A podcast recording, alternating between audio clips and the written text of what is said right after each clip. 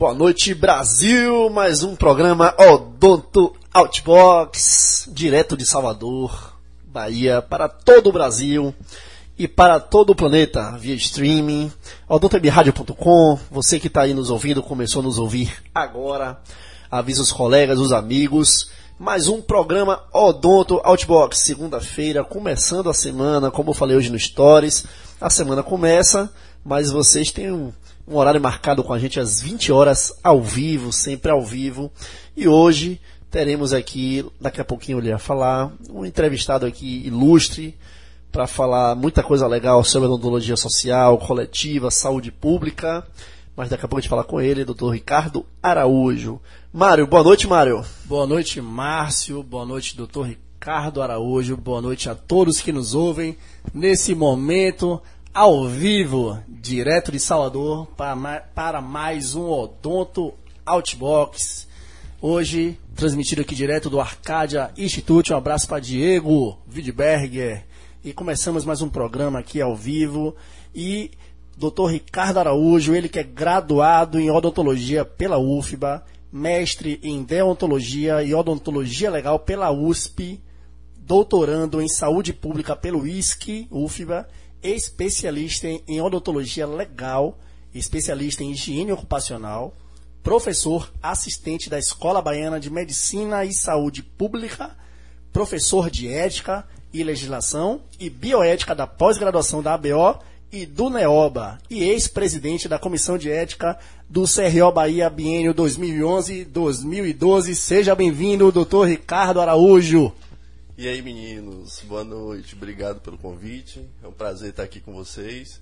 E espero que essa noite seja uma noite prazerosa para todas as pessoas que estão aqui assistindo a gente, ouvindo a gente.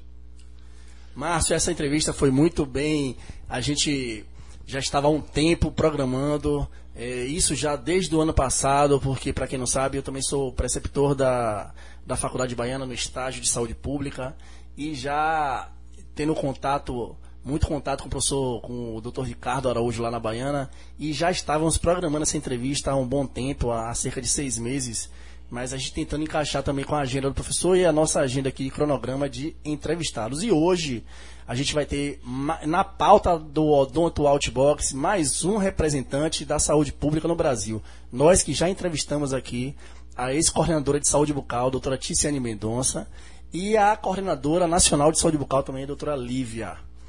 Almeida. Então já tivemos aqui alguns representantes da saúde pública e é sempre um prazer estar entrevistando representantes da saúde pública, da saúde coletiva, da odontologia social, porque nós também somos oriundos dessa especialidade e representamos também com muito prazer e muita honra toda a saúde pública, o SUS brasileiro, viva o SUS brasileiro, não é, Márcio? Com certeza, Mário, o SUS que é um, é um grande, é, na verdade é um grande programa, né, e que abrange é, sem distinção, todos que precisam dele, né, em todas as áreas.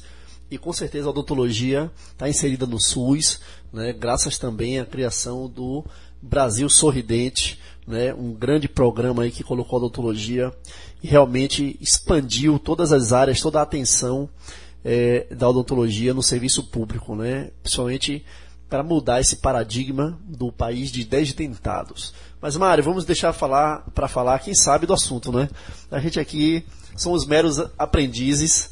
Né? Vamos lá, vamos começar, começar do início, como se fala por aí. A pauta normalmente a gente faz querendo saber como é a trajetória, como é que se deu o início na odontologia. Aí, pessoal, estamos também com a live aqui aberta no o nosso Instagram, tá? Se você quiser também nos acompanhar pela live, mas se não quiser também, vai no stream, nosso site, aperta o play lá no streaming, notabradio.com. Enfim, vamos começar aqui. Doutor Ricardo Araújo, como se deu a sua escolha pelo curso de odontologia? Você sempre quis ser um cirurgião dentista? Como foi isso aí? Rapaz, minha história é uma história interessante. É... Eu sou filho de dentista, né? De uma mãe dentista. E eu acompanhei a trajetória de minha mãe na faculdade. Até porque na época da ditadura militar, a gente teve um surto de meningite no país. Eu não sei se vocês se recordam dentro da, da história. Já né, ouvimos das, falar, né? A questão da meningite. As epidemias que isso, aconteceram isso. na época da ditadura militar. Então, na década de 70, uma irmã minha faleceu de meningite. E aí minha mãe foi fazer a odontologia, meu pai foi fazer direito, incentivado pelos amigos, para poder meio que se distrair um pouco da, da morte de minha irmã, né? E aí minha mãe entrou em odonto e eu acompanhei, já era nascido, minha mãe tinha 40 anos de idade e eu acompanhei todo o processo de formação dela. Com 10 anos, eu acho que tinha uns 10 anos de idade, eu disse assim, é isso que eu quero para minha vida. Quer dizer, eu achava que eu iria ficar no consultório odontológico, né? Mas a minha vida mudou completamente depois de formado, que eu segui o caminho da docência e não do, de, de consultório odontológico. Na vida clínica, né? Na vida clínica, exatamente.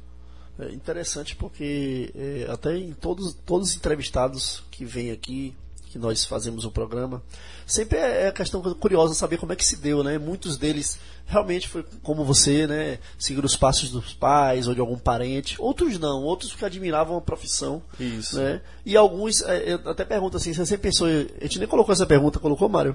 Ah, botou daqui a pouco, vou perguntar a questão da docência. Mas muitos entram na graduação achando uma coisa, no meio do percurso acham outra, ou até depois de um tempo desenvolvem outras habilidades dentro da odontologia. Né? E isso é interessante porque a odontologia nos permite trabalharmos, ensinarmos, não é verdade? E é, Mário, é, como falou também, é preceptor atualmente de, é, de estágio.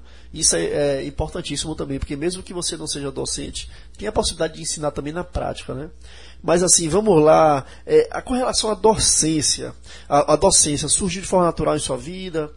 Na graduação, você já tinha planos? Ou, ou foi assim, como, como se deu, Ricardo? Rapaz, é, eu tinha eu tinha um eu participava de um grupo de pesquisa do professor Marcel, Marcel Arriaga. Sim, nosso professor, gente é, finíssimo. Um abraço, foi, professor. Na época foi meu professor na, na UFBA. Um abraço, professor. E, e aí eu tinha, a gente tinha um grupo de pesquisa de flúor, é, onde ele coordenava essas pesquisas de flúor Sim. aqui em Salvador. Salvador estava, na verdade, a Bahia estava começando a floretar as águas no, novamente, depois de anos, acho que 10 anos, e aí a gente resolveu fazer um trabalho de heterocontrole do flúor. E a partir daí, outras apresentações, outras pesquisas, e ele foi meu grande incentivador. Eu digo para ele assim: você foi meu grande incentivador para ir para a docência. Porque ele fez assim: você tem que fazer mestrado, você tem que sair daqui, você tem que sair de Salvador, fazer o mestrado fora, voltar, enfim. E aí fui fazer o mestrado na Universidade de São Paulo. E voltei, fiz uma seleção para professor substituto na Universidade Federal em 2001. E aí ingressei enquanto professor. Né? Em 2001 foi, começa a minha carreira na docência. Efetivamente começa a minha carreira na docência. E você sempre foi nessa área de odontologia social ou já passou por outras áreas também, tipo áreas mais clínicas, como dentística ou como clínica? Clínica é, em outra faculdade, em ambulatório com os alunos. Eu sempre fico, ainda hoje a gente tem uma nas, nas nossas práticas, nas atividades práticas da saúde coletiva, a gente Sim. tem as atividades que são atividades clínicas, né? Sim. Fazer o CPOD, os indicadores de saúde bucal, CPOD, fluorose, enfim. A gente tem que ter o domínio da clínica, do que é clinicamente uma, uma acárie ou outras uh, é, doenças que afetam Como essas patologias se apresentam. Né? Exatamente. Né? Então, de alguma forma, a gente tem que ter um olhar clínico. É. Porém, a gente tem que ter um olhar, para mim, hoje em dia, enquanto docente, um olhar da epidemiologia, da saúde bucal não mais atendendo, obviamente, né, fazendo a parte de restauração, Sim. coisa parecida, mas se tiver que fazer, eu faço, viu? Não tem problema é porque nenhum. A, acaba que é, essa outra área, né, a área da epidemiologia, você vai para o coletivo. Né? Um olhar você, ampliado. ampliado. Você deixa de fazer a, a parte curativa, toda a parte de atenção é, à saúde do indivíduo e você vai para o interesse coletivo, né? Como você falou, na época de estudante, a questão do estudo do flúor e todos esses impactos é, que, que ocorrem é, com relação a algumas prevalências de, de, de, doenças prevalentes ou até de novas doenças, novos acometimentos que surgem na população. Então, eu acho que as duas, a meu ver, as duas formas são importantes, tanto a parte individual do indivíduo como também esse olhar ampliado, como o Mário falou, né? A questão coletiva, é muito importante também. O mestrado na Universidade de São Paulo, na odontologia legal e odontologia, me ampliou muito o espectro de ver a odontologia, né? Então, a gente tem a, a possibilidade de, eu pelo menos, como sou especialista em em higiene ocupacional, A odontologia legal traz essa visão da saúde ocupacional, traz a visão da parte da deontologia, da bioética, da ética e legislação e da saúde coletiva. Então a gente tem um amplo espectro, pelo menos esse foi essa foi a minha formação no mestrado, enquanto é, uma pessoa que estava me formando para ser mestre, né? Porque o mestrado a gente se forma para ser professor. Sim. É, e o doutorado para ser pesquisador. Você pode ir direto para o doutorado se quiser, você não precisa passar para o mestrado para depois fazer o doutorado, você já pode fazer o doutorado se você quiser. Mas essa visão enquanto professor, eu tive um espectro, acho que amplo. Tanto que eu, eu, eu faço né, na odontologia vários, eu acho que vários aspectos relacionados à odontologia, mas em pontos que são pontos diferentes. Eu, eu faço saúde coletiva, né? eu, eu, me considero um professor da saúde coletiva, mas uh, o trabalho eh, diante de alguns aspectos eles podem ser diferenciados que eu também faço, né? Saúde ocupacional, né? Eu já coordenei eh, dentistas aqui na Bahia no SESI enquanto é, coordenador de programa de saúde bucal na empresa. Então a gente tem uma série de possibilidades, Sim. pelo menos eu tive enquanto aluno lá do mestrado, com um olhar mais amplo, não muito restrito. E cada etapa dessas, né, dessas preparações para poder você estar com a sua bagagem acadêmica, isso vai enriquecendo é? Cada etapa que você participa, você vai enriquecendo de alguma forma o seu dia a dia e vai passando também esse conhecimento adiante. Né?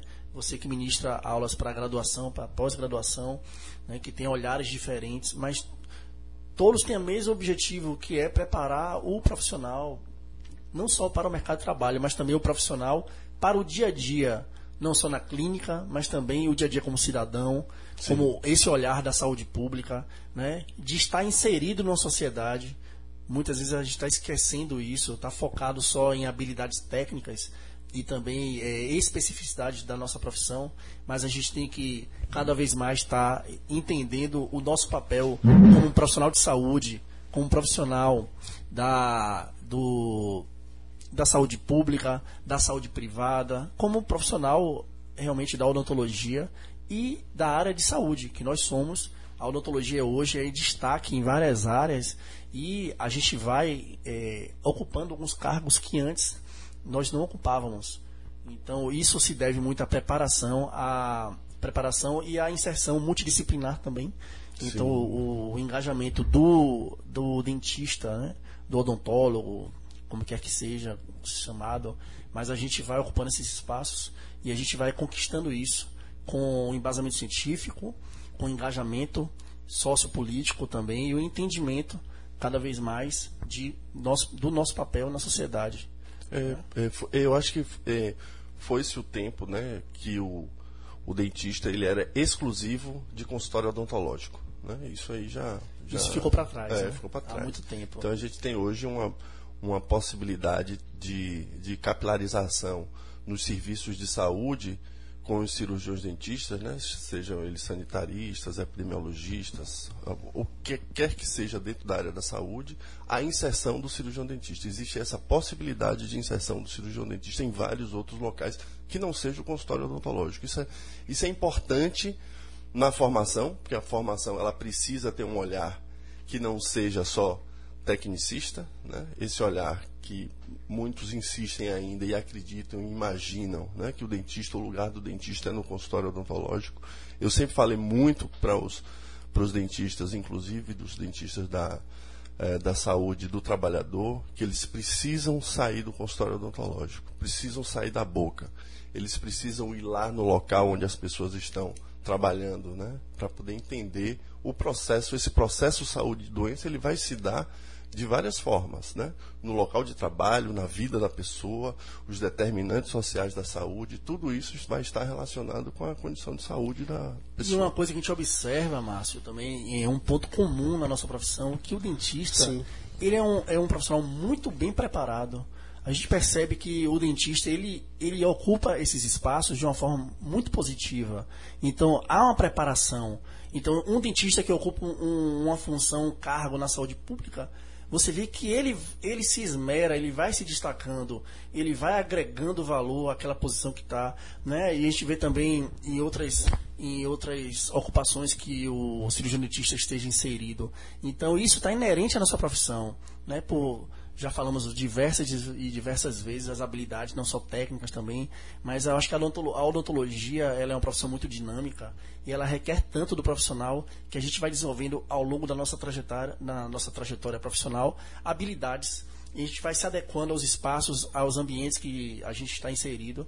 E a gente percebe isso também na saúde pública, que a gente vê essa inserção muito positiva. É. Né, Ricardo? Já te adianto agora uma pergunta que a gente vê, né? Que tem de vista toda essa. Mário, só um minutinho. É, o pessoal aqui na live está dizendo que o áudio está com ruído.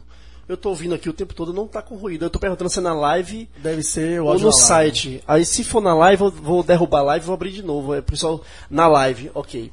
É se pode ser internet, tá? É, nós temos aqui três, três internets. Eu botei o meu 4G, mas eu vou, botar no, vou mudar a internet pro Wi-Fi tá certo? Mas no site tá perfeito, que eu estava acompanhando aqui. Eu, eu, fiz duas vezes aqui a pergunta. Obrigado, doce dentista, obrigado a todo mundo que tá aqui na live, tá? Diogo, Léo, meus pais, todo mundo aqui. Eu vou derrubar a live e vou fazer de novo a live. Mário, pode continuar aí. Pronto, então, Ricardo, tendo em vista toda a sua experiência como professor das áreas da saúde coletiva, ética e legislação, queria que você definisse hoje né, o aluno que sai da graduação. Ele é muito diferente da época que você era aluno? Da nossa época, né? Também a gente não é muito de hoje. Pois é, né, Mário? Hoje esse aluno que sai da graduação, ele está mais bem preparado, está com a visão ampliada, né? não só de mercado, mas a visão de mundo também. Rapaz, essa é uma pergunta que é, a gente precisa fazer aí uma, um apanhado geral. Né? Eu acho que o, a, a pessoa hoje, em qualquer instituição de ensino superior, ela teoricamente deveria estar bem mais preparada do que a nossa época, né? Porque as informações, elas são informações que elas elas acontecem muito rapidamente, né? Você tem acesso à informação de forma muito rápida. Hoje, se sai uma pesquisa na Austrália, você já, já tem acesso a isso muito rápido, o que não acontecia, no, pelo menos na minha época. Na minha na época minha. era só livros, então a gente tinha acesso a livro. Então, a informação é um dado importante para a formação, né? Então, a informação dentro do, do, do saber, do, do, da, da ciência, isso se faz importante. Agora, se, é, se essa pessoa vai estar melhor preparada do que a, a gente, por exemplo, né, que a gente, eu me formei em 98, você se, forma, você se formaram em 2000? Em 2000, né? 2001. 2001, então... É, eu acho que aí tem um outro ponto importante. Hoje a juventude ela, ela, ela tem uma gana de informação rápida, né? De, de essas as redes sociais de uma forma geral, né? Você percebe que as informações elas são rápidas e não necessariamente elas são verdadeiras, né? E as pessoas elas replicam as informações, elas não se preocupam com isso. Então, os jovens hoje na, na graduação, pelo fato até de já estar, já ter nascido com essas, essas ferramentas tecnológicas é, no seu dia a dia, é, tem uma necessidade né, completamente diferente da nossa. Porém, eles, eu acho que as pessoas elas não sabem procurar informação. A gente tem uma gama enorme de informação hoje disponível. E as pessoas elas não estão sabendo procurar as informações. Procurar o que procurar, onde procurar. Então a gente, é, eu me preocupo muito com os, com os alunos pelo fato de é, você ter acesso hoje, todo mundo tem acesso à informação. Se você quiser, e eu sempre digo isso, se você quiser passear no Louvre sem estar no Louvre, sem você, sair de casa, sem sair de casa, você faz isso. Basta fazer um, como é um passeio 360 graus, né, com aquele visão com a simulação, simulação, é, realidade aumentada, é, tem aqueles óculos, né, de, de realidade. Você não precisa sair do, de casa, né? Pois é. Então, mas mesmo assim, as pessoas elas não estão tendo acesso, quer dizer, elas não estão indo à busca desse acesso da informação. E eu acho que isso é importante para a formação. Né? A gente saber buscar o acesso. O acesso está aí, as, as informações estão aí. Qualquer pessoa hoje pode pegar um, um, uma informação de um artigo científico a qualquer momento em um bom site e você vai ter uma boa informação. Então, muitas vezes, realmente a gente tem que provocar esses alunos, né, estimulá-los a estar tá buscando essa informação, essa informação de forma correta, porque assim talvez, não sei, aí seria uma opinião minha, talvez por, ter, por eles não terem tanto a dificuldade em estar tá buscando essa informação, meio que não é prioridade naquele momento, como na nossa época, né, época de biblioteca, de comprar livros caríssimos, de estar tá alugando o livro da biblioteca, ter prazo para devolução, é. né? O artigo científico também não era uma coisa tão fácil como hoje se faz download né, em, em, em sites confiáveis. Então, tudo, todo esse questionamento pode ser que seja pela facilidade que hoje em dia. Então, é tão fácil que ah, eu não posso fazer amanhã, então, na semana que vem eu vejo. Ou senão, quando o professor pedir, eu vou lá e busco. Não, não, não, não parte da pessoa esse interesse. Talvez seja essa um, um, uma das hipóteses, não sei. Mas que é certeza, sim, realmente. Hoje, com a tecnologia, né, as ferramentas de tecnologia, a internet, ela democratizou a informação. E a gente sempre fala que a informação é uma das maiores tecnologias que pode ter nesse século, porque muitas vezes o acesso ou o serviço não chegou naquele local. Mas a informação, ela vem primeiro pela rede aberta, a televisão, o rádio, né? Nós, hoje, nós hoje estamos aqui numa web rádio. Para o mundo todo. Para o mundo Quem quiser conectar, só apertar o play. Já tivemos vários ouvintes no metrô de Nova York, né? em trânsito, no avião, professor Carlos, avião, um abraço é. você, professor Carlos. Viajando para Washington. Tiver internet, estão ouvindo a gente. Manda na Daqui a pouco vamos até. É, inclusive, falamos dos bastidores, foi, professor? Que programa ao vivo acontece qualquer coisa, né? Na live não estava bom, porque eu estava conectado para a internet do meu celular. Eu mudei agora a conexão pessoal disse que está tá perfeito, quer dizer, melhorou. a internet é, melhorou. Porque o pessoal é, acompanha também pela live, né? Mas o, o áudio está perfeito no site. É, então, é, a internet nos proporciona isso. Não só é, propagarmos conhecimento, como também buscarmos conhecimento.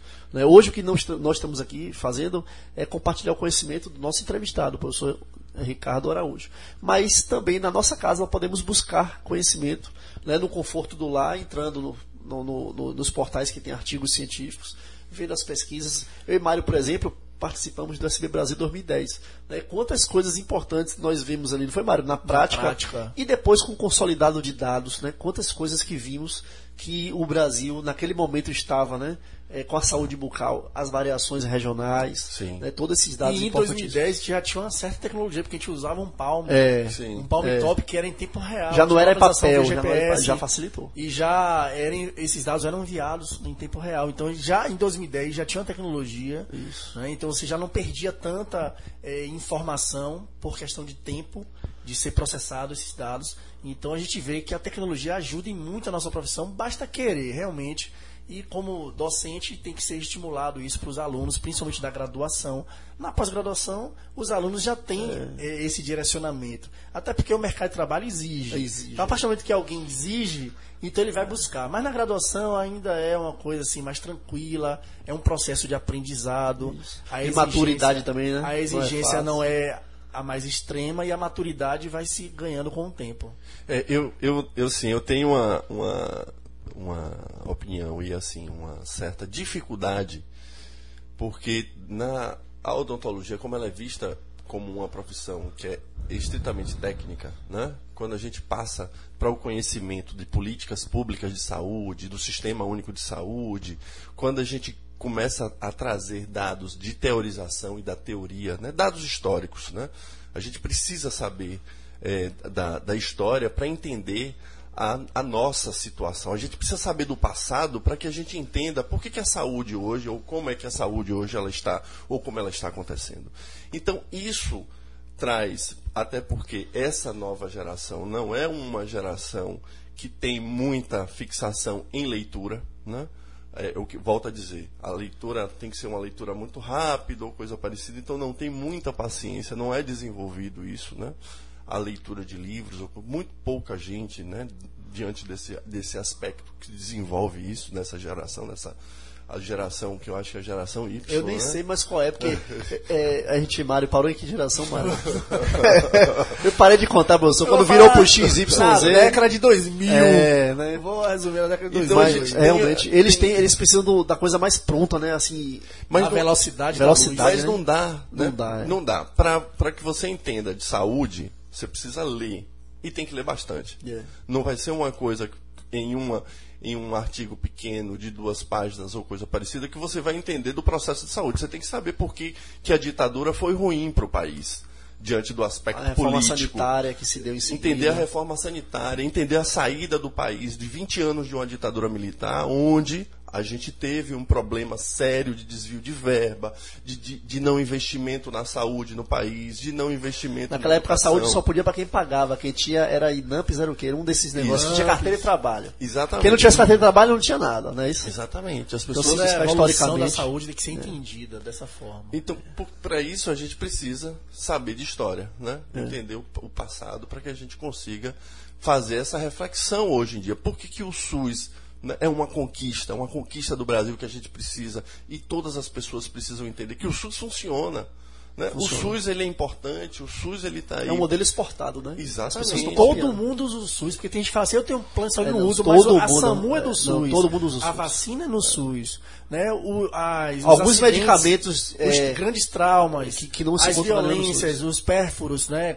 os ferimentos de arma de fogo, todos são tratados pelo SUS. A vigilância epidemiológica, a vigilância sanitária, todos Tudo é SUS, Se você vai no, num restaurante, no barzinho, o SUS tá passou, porque o se SUS passou passou ali na é, tá praia. O fiscalizando. carnaval aconteceu porque o SUS foi lá. Exatamente. Então as pessoas, a maquiagem que a pessoa utiliza, né, no dia Isso, dia, foi aprovado pela Pe- Anvisa. pela Anvisa. Então tudo, tudo, é sistema único de saúde. E as pessoas elas têm essa, porque a mídia, a mídia ela é uma, quem sustenta a mídia é o, é o plano privado. É você não vê, você não vê na mídia é, é, nos intervalos, seja da novela ou seja lá do que, fazer propaganda de alguma coisa do sistema público. Raramente. Positiva, né? Exato, Positiva. positivo. Você não vê. Então, quem banca ali o medicamento, a, a- a indústria farmacêutica que está bancando todos aqueles medicamentos, né? E a indústria farmacêutica ganha muito dinheiro. Muito. Os planos de saúde, que são privados. Então, lógico que a mídia, que é sustentada, que é bancada pelo setor privado, vai falar mal do sistema único de saúde. Né? Vai dizer, quando tem uma fila, a primeira coisa que aparece lá é a fila enorme no sistema Os próprios de também saúde. equipamentos eh, de saúde privados também são grandes E potências. a gente né? já falou aqui outras vezes que a desinformação e a doença gera dinheiro. Sim, a, é. do- a saúde não tanto, mas a doença, A doença. gera muito dinheiro. Bastante. É um mercado- as guerras geram também. Exatamente. Isso. Isso a mídia vende direitinho. Não estou dizendo que faz de forma intencional. É, mas... mas- a população tem que saber destrinchar a informação. E por isso que a- a- é até a pauta da nossa próxima pergunta. A politização da profissão é muito importante. Mário, antes de falar para a sua pergunta, desculpe te interromper, professor, só complementando, é, essa geração já nasceu dentro do SUS, então não sabe o que é, o que é não ter SUS. Isso. Né? Acho que por isso é um ponto que a gente vai mais à frente a falar um pouquinho mais, mas é, a, a nossa geração e outras nasceram sem SUS, né? sem a Constituição Ou de 88, engateando. ou se organizando para acontecer. Mas essa nova geração de agora, os acadêmicos que estão lá na, na faculdade onde, onde seleciona, eles já nasceram com o SUS funcionando. Então não sabe o que é não ter SUS. Então acho que isso é- deve ser lembrado. Ó, se você tem essa condição hoje, tem essa facilidade, tem tudo essa atenção em saúde, é porque tem um sistema aí que foi construindo a duras penas, debaixo de muita briga, muita gente ali Muita gente que muita gente morreu. que morreu, né? É, que morreu. né? Então assim, mas dando sequência aqui, né, sabemos que a odontologia é uma profissão dinâmica, que está em constante mudança e cada vez mais multidisciplinar. Ainda assim, você acredita que o cirurgianista de hoje ainda vive dentro das quatro paredes do consultório, um pouco distante das políticas públicas de saúde, alheio às questões socioculturais? Podemos dizer até um pouco despolitizado? Essa é uma questão que a gente sempre fala, né, Mário, quando está com os amigos. Precisamos politizar, né? Porque, na verdade, politizar não é fazer política, mas abrir a cabeça para questões é, que, que norteiam todo o direcionamento O da nossa nosso dia vida. Não existe vida sem vida. política, né? E programas públicos também, eles, eles têm que As ter as relações políticas. interpessoais é uma forma de fazer política. Então, como é que está esse panorama hoje? O aluno, é, ele está alheio, o dentista, ele, ele forma querendo só botar lente de contato, implante, fazer clareamento e ganhar o dinheirinho? Ou ele também está aberto a essas propostas? Eu acho assim, é, e eu sempre falo isso em sala de aula, né? é, os, os, o que você, que você falou aí, que vocês falaram. As relações, qualquer relação, ela é política. A gente não está falando de partido. né? mas a política ela surge lá na Grécia Antiga, diante de um processo que, inclusive, fala-se da democracia e surge a democracia. A democracia, naquela época, é, é, é especificada na época da, da, Grécia, onde ainda existiam, quer dizer, existiam os escravos, as pessoas que eram Sim. escravas, a mulher não tinha direito a nada, mas se falava em democracia. Então a política, as relações, elas se fazem né, dentro da política, as relações interpessoais. As pessoas hoje elas entendem devido a um, eu acho que é um, um viés estranho, esquisito que tá, uma polarização que acontece hoje, principalmente pela mídia, as pessoas elas vivem uma, uma condição de acreditar que política é algo partidário e não é partidário. A gente precisa se relacionar e saber, enquanto cidadão e cidadã, que a gente vive em um mundo político. Sim. A politização ela vai se fazer diante de um processo do exercício da cidadania. Com certeza todo o seu dia a dia ele se faz diante de um processo de cidadania. Você entender que você está em um coletivo. A, a condição de se enxergar em um meio coletivo, ela determina, obviamente, que você está exercendo o seu papel de cidadão e cidadã. E, lógico, a partir daí você está se envolvendo enquanto pessoa, enquanto ser político. Agora, as pessoas elas não entendem hoje o que é, inclusive, cidadania. As pessoas acreditam que cidadania é votar, é exercer o direito de voto, quando cidadania é o coletivo onde você está respeitando as pessoas, respeitando os grupos, respeitando as diversidades e entendendo que você faz parte daquele grupo de pessoas também né? sejam pessoas que estão em uma condição de vulnerabilidade ou não, seja um grupo de pessoas que foram discriminadas ou que são discriminadas no, a, todos os, os, na história, né? ou durante a história foram discriminadas e continuam sendo discriminadas, como negros, né? como as mulheres, como os, o grupo, grupos LGBT. Então, você faz parte dessa desses, desses sociedade grupos. abrange todos os grupos na verdade né? exatamente né? então as pessoas elas não é. entendem é. isso elas não entendem que exercer o papel de, de, de, cidadão é você não estacionar em cima da calçada ou no local que não é, é para deficiente exatamente né? então esse Pequenas, é o exercício eu, eu sempre falo assim lá em casa né falo assim é, como é que a gente pode exigir mudança se a gente praticar pequenas corrupções? Exatamente. É, eu, vou, eu, vou, chegar, eu vou furar fila, eu vou estacionar na vaga de idosos, não porque eu vou rapidinho ali só para entregar um negócio. Eu vou colocar meu carro em cima da calçada onde tem uma faixa, onde tem uma leitura em braille. Ah, mas é rapidinho, eu vou aqui só na portaria. Então, nada justifica essas pequenas ações que desviam, um certo desvio de conduta, né? porque na verdade tudo que a gente faz, e a odontologia também, eu acho que é nesse sentido, é pelo coletivo. Né? E aí que entram as questões políticas, né? É, o, o, a questão de, de sabermos é, o que pode ser para mim, o que pode ser para o outro, e discutirmos todos juntos, não é, professor? Sim. Discutirmos o que é melhor para o coletivo. Né? É, é então, assim, eu acho muito importante é, abrir a cabeça né, dos graduandos, desculpe, dos graduandos, é, para se inserir. A odontologia precisa, na verdade, né, de que é, busquemos ampliar ainda mais a nossa, o nosso papel na sociedade. Né? Sempre a gente ouve falar, não sei se Mário botou na pauta isso aqui, mas sempre ouve falar assim, ah, a odontologia sempre, pode ver, incentivo é, fiscal para a odontologia sempre é menor, é, pode ver, financiamento para odontologia sempre é menor e a gente acaba acostumando a reclamar. A odontologia sempre vem pouca coisa, sempre é, é menos dentista nas unidades de saúde, é sempre tudo menos. Mas sim, cadê nossa participação para mudar isso? Cadê a gente colocar políticos é, que levante a bandeira da odontologia. Saber se organizar em grupo. Se organizar em grupo. Saber os seus é, direitos, e, seus deveres. Eu, e assim, eu não vou dizer outras classes da área de saúde, mas tem classes extremamente organizadas e que, na verdade, fazem lobby a seu favor e que Sim. conseguem suas melhorias como classe. Né? Se impõem, conseguem condições mais favoráveis. Mas a odontologia não, porque talvez por, pela cultura das quatro paredes, meu consultório estou aqui atendendo, tá, tá, tá, ganhando meu dinheirinho, e não pensar né, de uma forma ampliada como categoria, buscar melhorias pra, pra, não só para nós profissionais, como para a nossa assistência, as pessoas que, que dependem do nosso serviço. E essa, só, só é, complementando isso aí, e essa, e essa condição de politização, ela está para além das, das instituições de ensino superior. É um processo de cada pessoa, de cidadãos e cidadãs. Então, a politização, esse processo de entender que você está inserido em um contexto social coletivo, ela não vem exclusivamente da formação em uma instituição de ensino superior.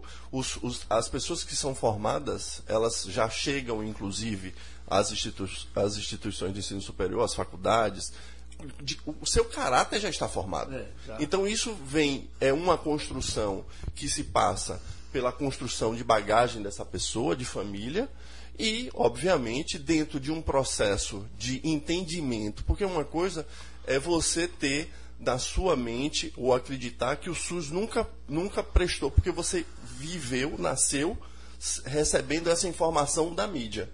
E a outra coisa é você entender depois né, e acreditar que o SUS funciona porque você está vivenciando aquilo ali né, diante de vários aspectos. Tendo experiências positivas. Sim, é. exatamente. Então, é, é, essa, essa mudança né, da formação e no olhar. A pessoa precisa, dentro do processo de politização, ela também querer fazer essa E a gente percebe que pequenas ações fazem grandes mudanças. Sim. Esse é o papel político da sociedade, né?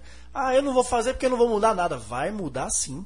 Você vai conscientizar o seu vizinho, vai conscientizar o seu colega de classe, vai conscientizar o seu colega de trabalho, vai conscientizar o paciente que você atende. Então, essas mudanças do dia a dia, você vai conseguir mobilizar Sim. uma sociedade a fazer melhor, melhores escolhas, a saber eleger os seus candidatos, a saber também exigir os seus direitos, saber quais são os seus deveres. Todo esse papel social é função não do profissional de odontologia, do profissional de saúde, da pessoa que está no mercado de trabalho, do estudante, das pessoas que se relacionam com o mundo né? com a sociedade Sim. em si. Não é isso, Ricardo? Antes de ir para a dica do Rix, que daqui a pouco a gente vai ter a dica do Rix. Ricardo Reis mandou direto de Belo Horizonte a dica do Rix, Márcio. Isso. Vou fazer mais uma pergunta aqui para Ricardo.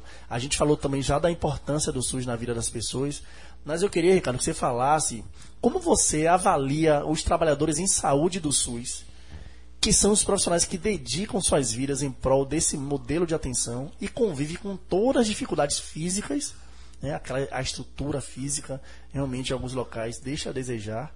E emocionais também, ao lidar diretamente com a população cada vez mais necessitada por assistência e também cada vez mais descrente com a sua resolutividade.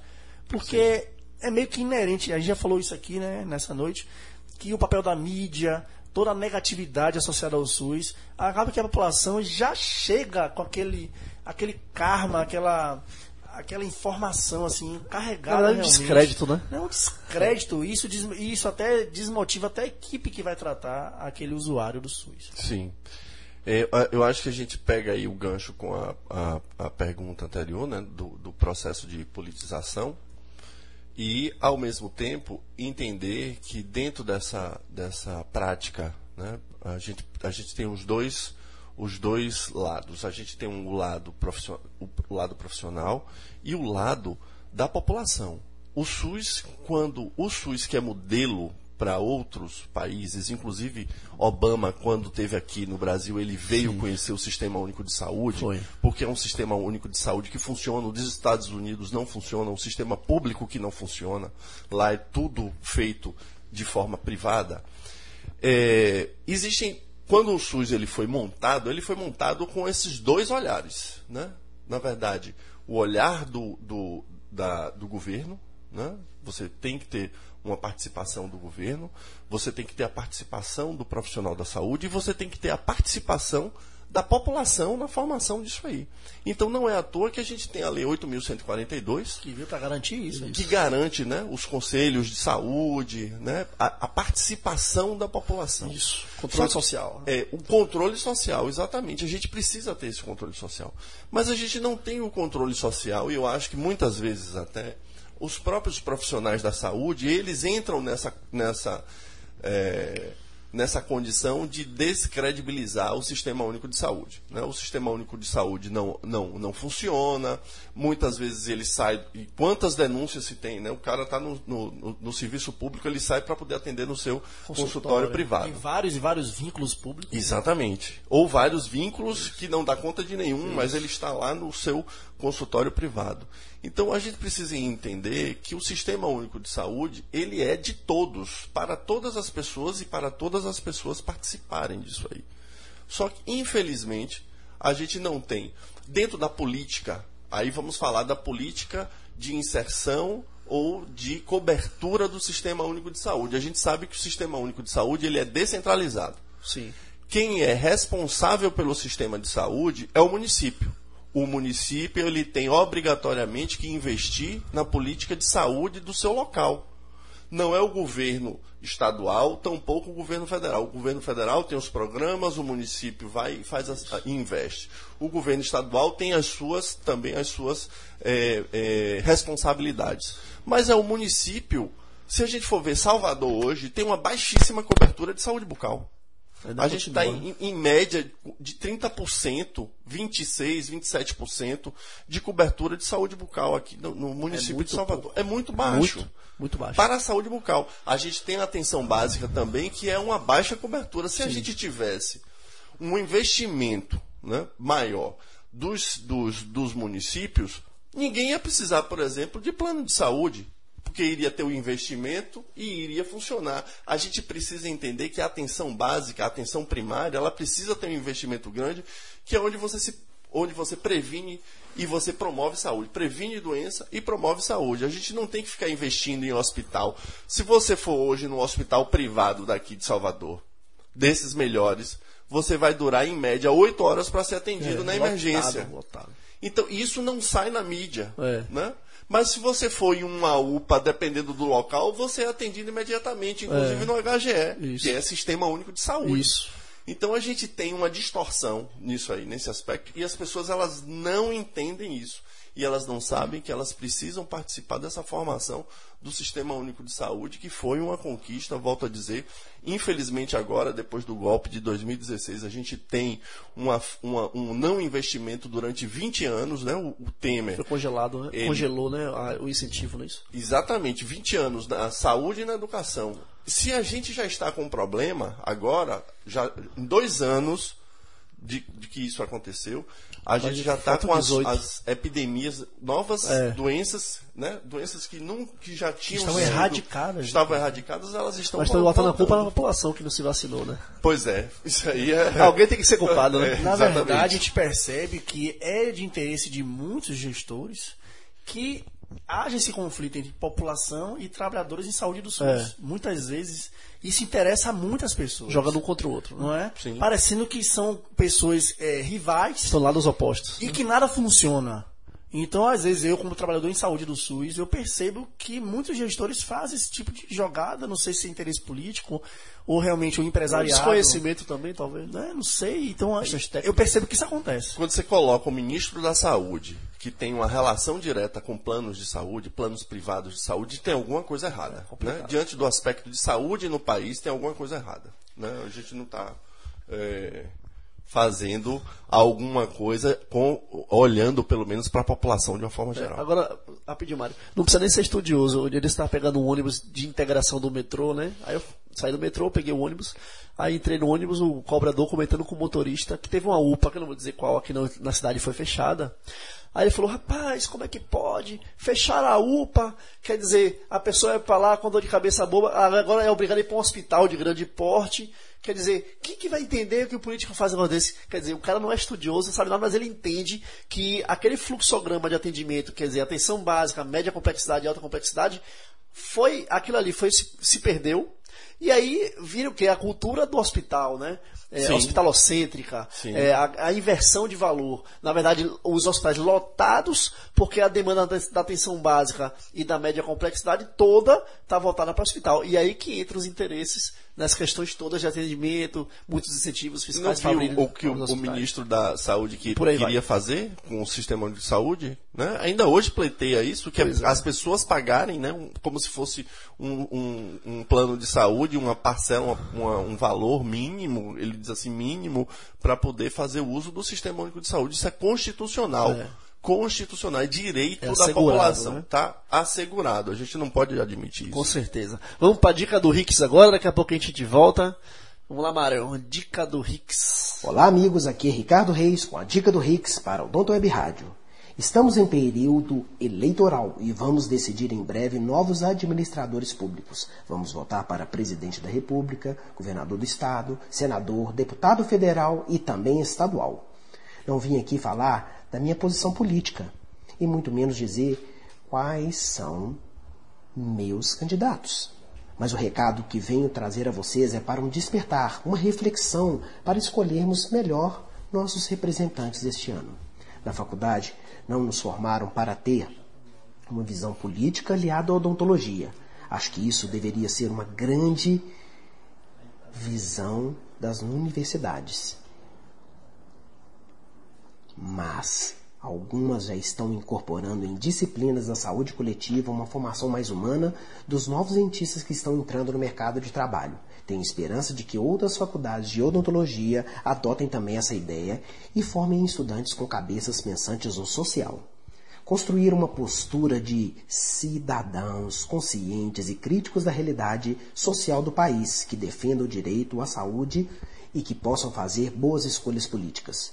Os candidatos escolhidos por nós devem ter políticas públicas de saúde bem definidas, como, por exemplo, analisar os investimentos, manutenção de programas sociais, ampliar os atendimentos de saúde bucal no PSF, fazer análise de epidemiologia sobre o fato de que os locais que realmente necessitam de atendimento, de atendimento sejam agraciados. Nós temos que buscar candidatos que visam a reforma das leis, como nossa Lei 5081 que regulamenta a odontologia, uma lei de 1966 que se baseia o nosso Código de Ética, que hoje não se enquadra na situação da profissão, restringindo a conectividade e interação entre paciente e dentista. Os candidatos buscamos devem permitir que os profissionais da odontologia possam opinar, participar de planejamento da promoção de saúde bucal pois somos nós os envolvidos no dia a dia com os pacientes e que sabemos as reais necessidades de todos eles. Então não vamos virar a cara para o futuro do nosso país, do nosso estado, do local onde moramos, pois algum político vai ganhar, isso é fato. E nós temos o poder em nossas mãos. Ser dentista não é só ficar sentado no mocho restaurando o dente. Somos profissionais da saúde que temos um impacto direto nas políticas públicas. Somos cidadãos e, em outubro, temos o voto como nossa melhor arma. Essa foi a dica do Rix para o Odonto Web Rádio, a rádio da odontologia. Aí galera, dica do Rix, grande doutor Ricardo Reis, lá de Minas Gerais, nosso amigo, sempre com uma grande dica, estava aqui na live também. Agradecer a todos que estão aqui na live. Eu vi várias pessoas queridas aqui. Obrigado também por ter falado do, do áudio. Realmente era a conexão da, da internet. Eu mudei a conexão e aí melhorou o áudio também aqui na live, né? Eu abri uma segunda live. E assim, Mário, é, agradecer também aqui a Diego Widberg. Nós fazemos a transmissão aqui já toda semana, direto do Arcadia Institute. Esse local belíssimo, que tem vários cursos super interessantes também, hipnose e tal. Então, assim, muito legal, né, Mário? Mais uma semana aqui com o Odonto Outbox. Direto do Arcadia Institute aqui, Diego Widberg. Isso. E hoje, e hoje, Mário, esse assunto aqui, ó, falar de SUS, falar de saúde pública com a gente, é que nem chamar pra bater, é, pra bater papo e tomar uma. É, é bom demais, né? Assim deixava até é, a noite aqui. Né? É, é, como o pessoal fala, é uma cachaça, né? Porque é. saúde pública, a gente que. Praticamente toda a nossa formação minha de Mário foi, depois que formamos, é, profissional até, né? O amadurecimento profissional foi dentro da saúde, da saúde pública. Então nós já vimos muitas realidades, não é? Então é, militamos mesmo nesse sentido de não deixar a coisa cair, de não deixar acabar. Pelo contrário, buscamos sempre que a melhoria, buscamos é, sempre é, como é que eu falo, é, aumentar realmente as perspectivas. E a gente que tem o contato com os alunos, é, é importante a postura profissional do cirurgião dentista perante a equipe, mas também qual o papel dele no SUS. Isso é Sim. muito importante, estar tá mostrando isso para os alunos que estão chegando da graduação, também os da pós-graduação que estão iniciando a carreira profissional, para estar tá mostrando as nuances, do, principalmente na saúde pública, do SUS, Buscar da também coletiva, os espaços, né, Mário? Os espaços, conquistar esses espaços, quais são os diversos papéis que eles vão atuar né, de maneira positiva foi aquele foi, é, o conselho municipal que a gente foi o estadual e a gente participou das conferências. As conferências. Né? estava tentando entender, lembrar Inclusive, o conferência a banda, municipal estadual. De boca a banda dos Boa de Boca surgiu é. numa conferência e esses projetos nossos foram por causa da, de nos juntarmos com os colegas daqui de Salvador né? É, principalmente liderado por Matheus Dias e a galera toda aí que realmente falou não vamos levantar a faixa né Mário nas conferências vamos lá Saúde bucal para todos. E é isso, é buscar esses espaços, né? Com certeza não, não, deixar a peteca cair. É, com certeza. É... Oito, isso. Podemos dizer que a política nacional. A programa ao vivo é, é bom demais, né, Mário? Programa ao vivo é adrenalina. E é bom que a live está aqui, não, não, deixa a gente mentir, né? Podemos dizer que a Política Nacional de Saúde Bucal, o Programa Brasil Sorridente, criado em 2004, é a maior política pública de saúde bucal do mundo, professor? Sem dúvida. Eu acho que a gente tem um, um marco na odontologia e esse marco é exatamente com a é, Política Nacional de Saúde Bucal, que foi desenvolvida é, com, no governo Lula, né? e a gente teve. Foi o primeiro grande programa de saúde bucal que o Brasil teve. Até então a gente não tinha. É. Né? Então é muito pouco tempo de investimento né, que nós tivemos para a saúde bucal. Quando as equipes de saúde bucal elas foram entrar na equipe de saúde da família, foi em 2000 e que não era obrigatório. Com Sim. o programa Brasil Sorridente, não que passou a ser obrigatório, mas houve-se houve uma necessidade de investimento e de agregar a equipe de saúde bucal na equipe de saúde da família. E foi também criada uma portaria, né, que determinasse a incorporação dessas equipes de saúde bucal para ampliar o acesso é, justamente, mas assim, já falando um pouco, eh, na verdade até tinha colocado isso numa pergunta à parte, mas acho que vale a pena, Mário, já, já nessa mesma pergunta agora, juntar a, com a que seria na seguinte. Já que a saúde bucal hoje, ela faz parte de um programa, né, Saúde da Família, e ela é, continua ainda sendo facultativa, né? Mas com essa mudança da PNAB, da última portaria nacional de atenção básica, colocando ainda, na verdade, é, como facultativa, podendo ou não Sim. ter equipe de saúde bucal, não é um retrocesso? Retrocesso. Um retrocesso. Realmente, nós, principalmente a gente que viu desde o início a coisa cres, numa crescente é. e vê agora uma decrescente dessa. É, é, um retrocesso muito grande. A gente tem um retrocesso na saúde. Nesses dois anos, a gente tem um retrocesso de 20 anos.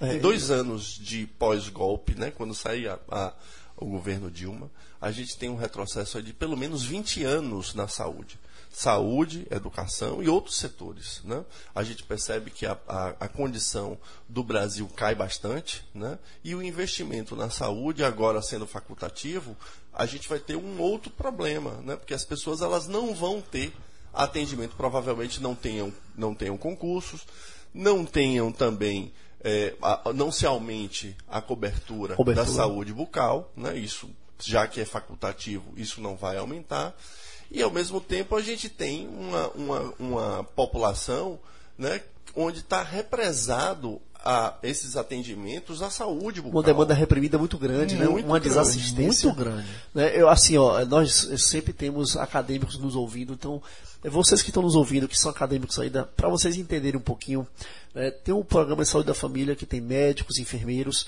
O programa de saúde bucal, ele é um, um programa que fica é, dentro do contexto da saúde da família. Ele, ele não, é, não faz parte de uma equipe mínima de saúde da família, porque o seu investimento é, da saúde bucal é um investimento em paralelo.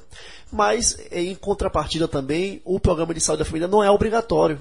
Então, ele, por ser facultativo, né, e hoje em dia é, já houve essa mudança da, da, da atenção básica, então isso é, coloca o quê? A população é, à beira da desassistência. Muitos gestores optam por não por não colocar a saúde bucal, por ter oneroso, pela, a questão de licitação, o repasse é pequeno, não é, professor? O repasse é pequeno para a equipe de saúde bucal, por é equipe formada. O custo é grande porque tem investimento, né, todo hidráulico, de insumos. Então assim, a realidade da saúde bucal, do dentista de, de serviço público é ele precisa de toda uma estrutura que um dentista de consultório particular precisa para atender. E esse investimento nem sempre o serviço público tem. É, mas olha só, a gente fala que é um alto custo a odontologia. Eu, eu particularmente, eu não concordo que seja um alto custo. Eu acho que a gente tem que ter um certo critério, inclusive quando a gente fala disso? Porque assim, alto custo para mim é um, é um município bancar sete dias de Réveillon. Onde você tem festas e festas e festas com valores altíssimos onde se contratam as Cachê pessoas. milionário, né? Realmente. Então, isso é, um, é, um, é oneroso. Né? Ah, mas tem que ter a. a, a inclusive, é, é, o, o conceito ampliado de saúde fala assim, lazer, né? mas antes disso a gente precisa investir no que está faltando. É. Né?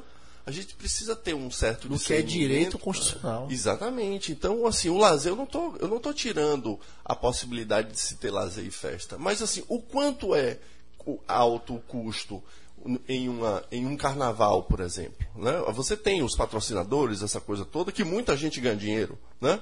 Mas os serviços de saúde, especificamente, eu não acho que sejam eles sejam caros. Porque se a gente fala isso, a gente tem que ter um certo cuidado, porque isso vai ser sempre utilizado pelo político né, para dizer que vai ter um, um alto custo, quando na verdade não tem um alto custo. Porque você tem um incentivo, por menor que seja, do governo federal.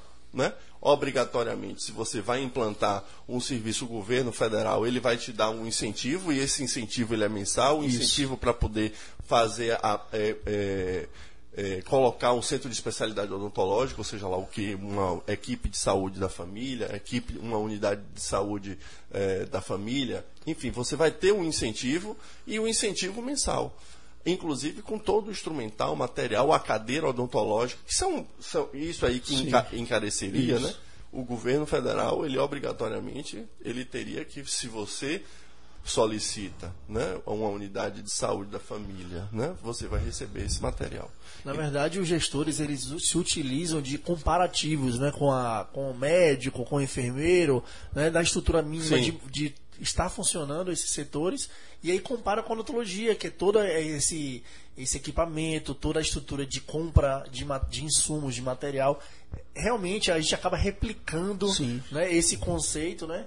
Mas é que há essa comparação, justamente muitos gestores municipais, né, nas pequenas prefeituras, geralmente é o caso, então eles meio que desistem desse processo por acharem que é muito burocrático, é muito trabalhoso e que muitas vezes não, não dão os votos necessários para eles. Né? A gente vive uma cultura brasileira da, do- da centralização no médico, da atenção em saúde, Sim. e muitas vezes esquece não só da odontologia, mas dos outros profissionais. Temos fisioterapeutas, psicólogos, né, nutricionistas, outros profissionais de saúde que muitos gestores não estão eh, trazendo isso para os seus munícipes. Exatamente. Então a gente precisa ter um, um certo cuidado eh, com relação a isso e também eh, que você está falando aí da, da, da equipe, né? Eh, a, a gente a gente tem tecnologias, né? A gente inclusive eh, eh, se fala na saúde coletiva de tecnologia leve e tecnologia dura. A tecnologia leve que é muito pouco utilizada, inclusive pelos pelos dentistas, né? A gente precisa fazer, a gente precisa ir mais a campo.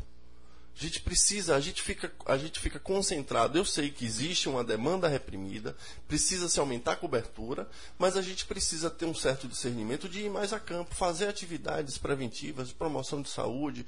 A gente pode fazer é, o, o tratamento restaurador atraumático, né? pode fazer isso. Tem uma série de fatores Série que coisas. passam a ser utilizados enquanto tecnologias leves e não ficar centrado na tecnologia dura. A gente pode fazer né, uma odontologia, que é uma, uma odontologia mais, vamos dizer assim, mais barata, porque a gente não vai estar no consultório o tempo todo fazendo aquele, aqueles atendimentos, mas a gente sabe, né, inclusive os dados epidemiológicos do SB Brasil 2010, que foi, assim, 2010 a gente já tem oito anos e não se houve outro levantamento epidemiológico no país. E pode ter certeza que o próximo que vier, nesses dois últimos anos, a gente já vai ter uma diferença quando comparada aí com 2010, né? Com esses dados de 2010, a gente já vai ter um retrocesso. É, um As pessoas retrocesso. elas não estão sendo atendidas, né? não. As pessoas não estão sendo atendidas e não está tendo investimento na saúde bucal. Já tem dois anos que não tem investimento na saúde É bucal. uma estagnação, né?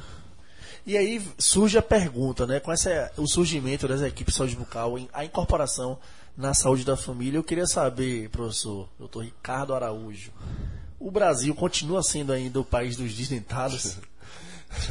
Não é porque a gente já, já levou É. esse título há anos atrás. A odontologia nossa está entre as melhores do mundo. Mas aí a gente ainda, né, parece que esse conceito nos persegue. É, País gente- dos desdentados. É, a gente ainda tem uma. Assim, eu tenho uma preocupação grande com isso, inclusive, porque é, a, a condição né, de. Pelo fato de não se investir nessas políticas que são importantes, nas políticas de promoção, prevenção e as políticas restauradoras, que é o direito que está no Sistema Único de Saúde, porque a integralidade, o conceito de integralidade é você é, oferecer promoção é, de saúde, prevenção e, e a recuperação. Né? Então, a gente precisa recuperar. Para recuperar, você precisa investir nesse processo de recuperação. O que foi que aconteceu?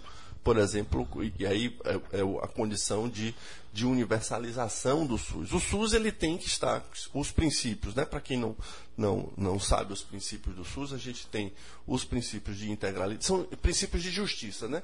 integralidade, equidade e universalidade. Né? São os princípios, esses, esses pilares que determinam né, que o SUS ele é universal, ele vai ter que cobrir todo o território nacional, ele tem que ter, no que se refere à equidade, a gente tem que oferecer mais a quem mais precisa, ou seja, as populações vulneráveis, elas precisam receber os maiores atendimentos, os melhores atendimentos do que as populações que não são vulneráveis, e que ele seja integral. Então, tudo eu vou fazer, desde uma, uma aplicação tópica de flúor, até uma cirurgia. Se eu tiver que fazer uma cirurgia, bucomaxilo, ou seja lá o que for. Então eu tenho que atingir os três, as, as, as três eh, partes do Sistema Único de Saúde, que é a atenção básica, a atenção secundária, Os três níveis de atenção. os três níveis de atenção e a atenção terciária, que é o hospitalar. Então, a gente ainda está em uma condição de desdentado. Se você for ver os- o último é, é, Levantamento. levantamento epidemiológico, as- o grupo de pessoas de 65 a 74 anos tem, em média, 27,6 dentes cariados, perdidos e obturados, sendo desses, em, em média, 20 dentes perdidos. E a gente lembra até que dos de 35 a 44 anos também já tinha uma, uma quantidade relevante De dentes de perdidos. dentes perdidos, né? Ou seja, adultos jovens, economicamente ativos, que precisam de não só da estética, né? De uma boa fonética, do sistema mastigatório também está funcionando. E a gente via que eram pessoas que praticamente foram mutiladas por um tratamento que não foi conservador, um tratamento à altura daquela época. E a gente observa que isso repercute em décadas à frente. E são mutiladas muito cedo, né? Muito Porque cedo. Os, os primeiros molares permanentes, eles, eles erupcionam aos 6 anos de idade. Com 12 já não existe boca, com 10, Tem oito, 12. muita com gente nove, que já não dez. tem mais os E a gente observa os adultos jovens com- de 35 a 44, né? É, 5, 6, 7 unidades já ausentes na boca devido à cárie. E assim, o quanto eu sou culpado, né? Eu digo assim, o quanto nós somos culpados enquanto profissionais da saúde, né? Enquanto formadores de profissionais da saúde, enquanto dentistas atuantes, enquanto pessoas que estão ocupando cargos nas secretarias de saúde, quanto nós somos culpados por isso, né? Os políticos, a gente, a gente tende sempre a, a colocar uma condição eh, específica a um político, né? Dentro de um partido político partidária, A culpa é de todos. quando, na verdade, a, a, a culpa é exatamente do que a gente falou lá no início. É esse processo de despolitização que nós temos. De não se envolver com as De não questões, se né? envolver dentro das questões que são as questões que pertencem a todos A nós. todos. O SUS ele não é para, para a pessoa que é pobre ou miserável. Não, o SUS é para todo mundo, todo mundo utiliza o sistema professor, eu SUS. tenho vários exemplos. Por exemplo, né, quem tem filho sabe que acidentes podem acontecer. Às vezes não dá tempo, o filho, toma, o filho de uma pessoa até de classe média toma uma queda, avulsiona um dente. Às vezes não dá tempo de ir para um consultório particular, para abrir um consultório, para fazer aquele reimplante. A pessoa vai buscar uma UPA e vai buscar o SUS porque devido à falta de tempo necessário, hábil, para fazer o reimplante, ela vai buscar um serviço de urgência que vai fazer aquilo ali no, no primeiro momento e dali em seguida ela vai ser encaminhada para um outro direcionamento, uma endo ou tal. Mas enfim, é, essas pessoas que talvez não tenham noção do SUS e que a- até acham, ah, mas o SUS nada funciona, e quando se vê numa situação dessa e fala, poxa, que bom que eu achei um serviço que estava aqui só me, me aguardando, né, para chegar e fazer tal. E, e, eu falo isso porque isso é uma realidade que a gente ouve bastante, colegas, até, até por experiência própria. De e a gente ouve muito no consultório. E as pessoas né, falam, pô, graças a Deus esse serviço funciona e assim. Ou até falam melhor do que o melhor particular. do que o particular. Mas não deveria. Então assim, vamos atendimento tem que ser vamos zelar, né? Vamos zelar por isso. Não vamos deixar esse serviço acabar. E outra coisa também, professor, que a gente vê muito às vezes colegas, eu não sei se é até um certo desapego à questão pública, mas até é, comentando, assim, quando o paciente fala, ah, mas nunca funciona. Mas aqui é SUS, justificando, mas aqui é SUS, você esperava o quê? Não é bem assim, não é para ser assim, na verdade. Eu, eu queria só fazer um comentário que eu acho que é importante para as pessoas que estão se formando e para as pessoas que já se formaram, né? seja na, na odontologia, seja na medicina. Nós nos formamos graças ao SUS. E é muito comum, depois que a gente se forma, a gente virar as costas para o Sistema Único de Saúde. É. Né? É. A gente se forma, as pessoas que são atendidas nas, nas universidades, né? é do Sistema Único de Saúde, é uma população que é uma população em vulnerabilidade, em condição de vulnerabilidade, e é uma população que, de alguma forma, cede o seu corpo né? e acredita e confia, confia. que você ali vai atender ela de forma digna. Então, a gente é formado pelo Sistema Único de Saúde. Isso é importante. Toda e qualquer pessoa, e não importa se a instituição é pública ou privada, privada a formação ela vai ser pelo Sistema Único de Saúde e isso precisa, de alguma forma, ter um retorno ao SUS. É. Não é possível que a gente se forme e depois simplesmente vire as costas e diz, não, agora eu quero ser é, particular, vou fazer. Nada contra o consultório particular. Eu acho que o consultório particular tem que existir, vai existir, é importante, mas eu acredito que a gente não pode desmerecer, mesmo em um consultório privado, a gente não pode desmerecer o sistema público de saúde, porque a gente, além de utilizar, a gente está desmerecendo algo que foi a nossa formação. Sim. Toda a nossa formação ela é feita pelo Sistema Único de Saúde. Desmerecer o Sistema Único de Saúde é desqualificar a nossa formação. Exatamente. É dizer que a gente não, não estudou, não aprendeu porque foi ligado a um sistema que, entre aspas, está se acabando ou falido. Na verdade, não é.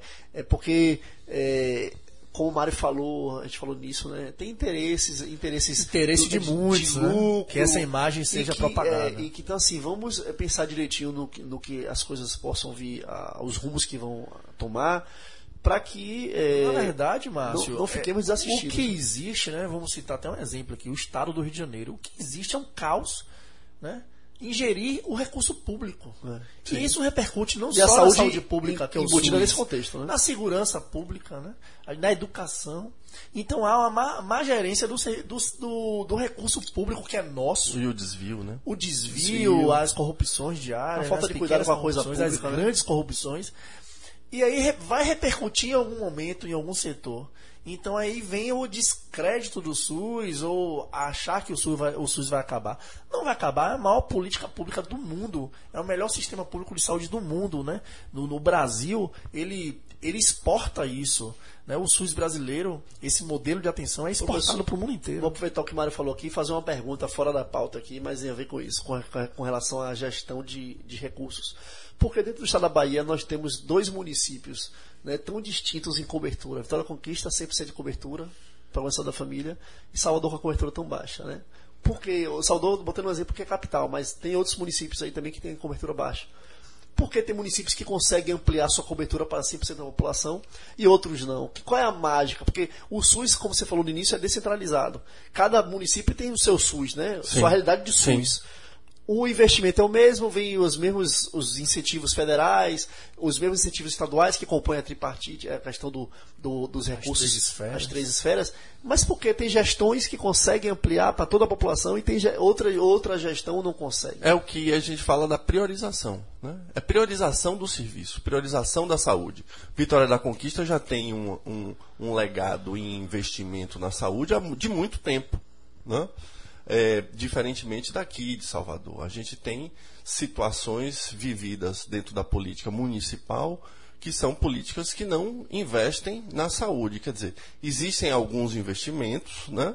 mas não se investe como deveria se investir. Salvador é uma cidade que arrecada bastante no, no que se refere a imposto.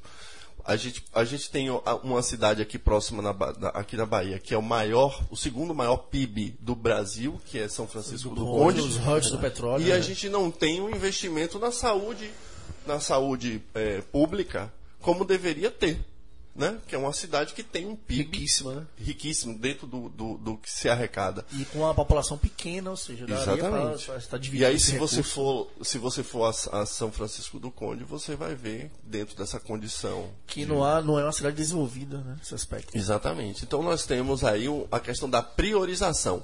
O político Aí vamos falar da questão partidária e político. O político que está no poder, ele tem que priorizar educação e saúde são duas coisas importantes e dois pilares importantes em qualquer gestão política: educação e saúde. E é investir educação e saúde. Tem outras coisas? Tem. Mas você tem que priorizar educação e saúde. Inclusive, existem os percentuais de investimento, né? É. Né? regidos por lei. Isso. 25%. Eu, eu posso não estar falando aqui é. detalhadamente, porque eu posso estar me equivocando, mas existe os percentuais de educação, Isso. de saúde, de né? segurança né? pública, que são determinados por lei. Mas sempre vai o mínimo, é. né? Sempre as pessoas Isso. vão pelo mínimo, ach, pelo, é. achando é, que o mínimo avança. você tem que superar o mínimo, né? A cada, a cada novo ano, a cada gestão, você tem que superar o mínimo. Como é que vai se investir agora durante 20 anos com, com o que Temer fez? Não vai ter investimento. O investimento vai ser o mesmo o mesmo durante 20 anos, ou seja, vai ter inflação, vai ter e vai se investir anualmente o que o governo federal vai se investir na educação e no, na saúde vai ser o mesmo valor. Cada vez mais vai, vai alcançar menos pessoas. E, e, Por conta que vai, vai haver um déficit, né? É, a, a, a população aumenta, né? As demandas aumentam, a população vai crescendo, né? Partindo do princípio que é a, o programa Universidade Sem Fronteiras houve corte, né? Mandaram os doutores, é. os mestres voltar para o Brasil, daí você tira qual é o grau de política que nós temos no nosso país, né? Não querendo dizer que partido A é, ou partido B. B, mas a gente fala de, uma forma política, de um modelo engessado há décadas que nós como cidadãos a gente perde isso e a população perde mais ainda. Sim. Aquela população que é muitas vezes massa de manobra e não tem conhecimento das coisas que estão permeando a sua realidade. Não é, Márcio? E falando sobre a odontologia, nós temos três das cinco melhores faculdades de odontologia. Né? E nossa saúde bucal pública, a gente até falou sobre aqui, né? sobre a cobertura. Né? Mas a cobertura indo para um, uma amplitude muito maior, a cobertura nacional. A gente sabe que o Brasil é um país de dimensões continentais. Você acredita, professor, que a cobertura de saúde bucal no Brasil ela é satisfatória? Ou ela tem muito a melhorar? Ou a gente até percebeu que já está tendo um retrocesso com a nova política nacional, né? É, é, eu acho que é, o, o, que aconteceu, por exemplo, é, no governo Dilma, no primeiro mandato, é, os mais médicos. Qual foi a intenção dos mais médicos? Os mais médicos, ele, ele iniciou é, abrindo a possibilidade para que os médicos brasileiros se inscrevessem. Por quê? Porque é direito constitucional né, tá, está na Constituição e está na Lei 8.080 que o sistema de saúde ele é universal. Ele tem que ir para todo o país. Inclusive nos brechões, né? Todos os lugares. Né? Interioриzação né? também Isso. da saúde. Né?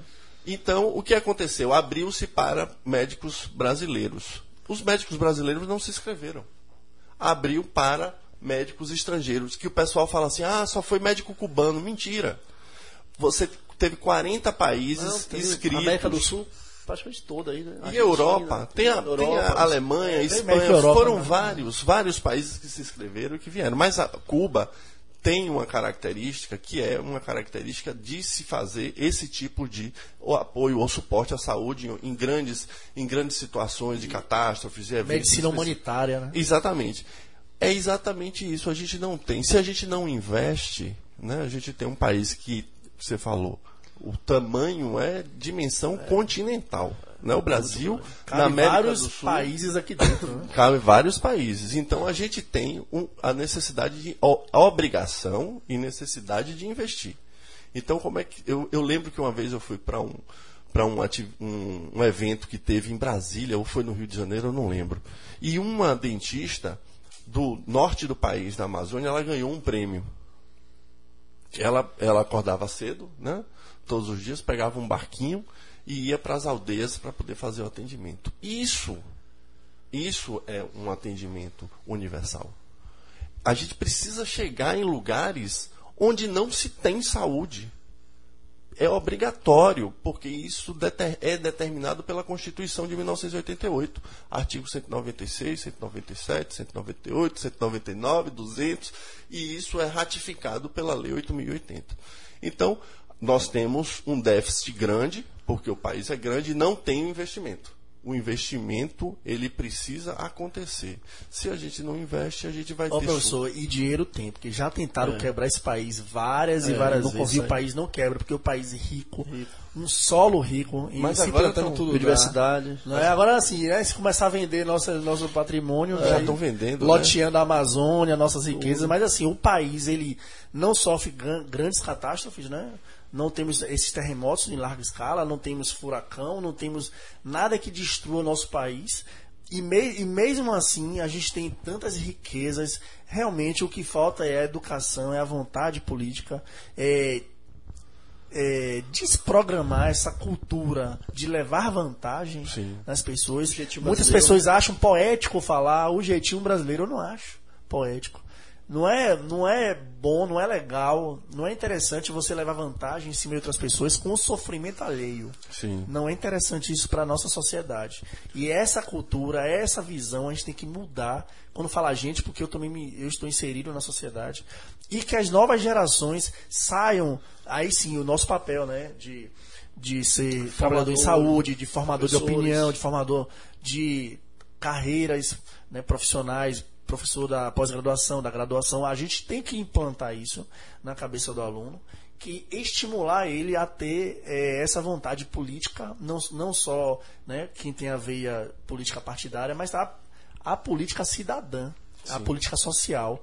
E isso mudar o contexto de que a gente vive. Porque isso tem que ser mudado. Não é possível que o, mais, né, que o Brasil ele não evolua. Vários países, ó, um exemplo, a Coreia do Sul teve escândalo recentemente. Trocou a presidente, as coisas já, já o Japão já teve bomba nuclear, ou a cultura do Japão, a educação, né? Que até está falando nos bastidores, quando há alguma uma coisa que humilha a sociedade, aquela pessoa, ela mesma fica tão, muitas vezes até se suicida, porque é, tão, tão constrangida, tão né? constrangida, a família fica constrangida. E o Brasil não, as coisas acontecem, o pessoal é. dá risada e fica por isso mesmo. Então, assim, e isso repercute, voltando ao assunto da pauta, isso repercute na saúde pública, isso repercute na saúde bucal, isso repercute nas crianças que nascem hoje, né? Quem tem filho sabe disso. O país, a gente tem fica até preocupado em ter filho, porque você não sabe que país você vai dar para seu filho. Sim. Né? Ah, mas meu filho estuda numa, numa escola particular. Mas a rua é pública. Seu filho transita. Vai viver na, na bolha, né? Não, não é? Não vai bolha. criar o filho numa bolha. Ah, mas eu tenho um plano de saúde. Mas vai precisar dos serviços do SUS.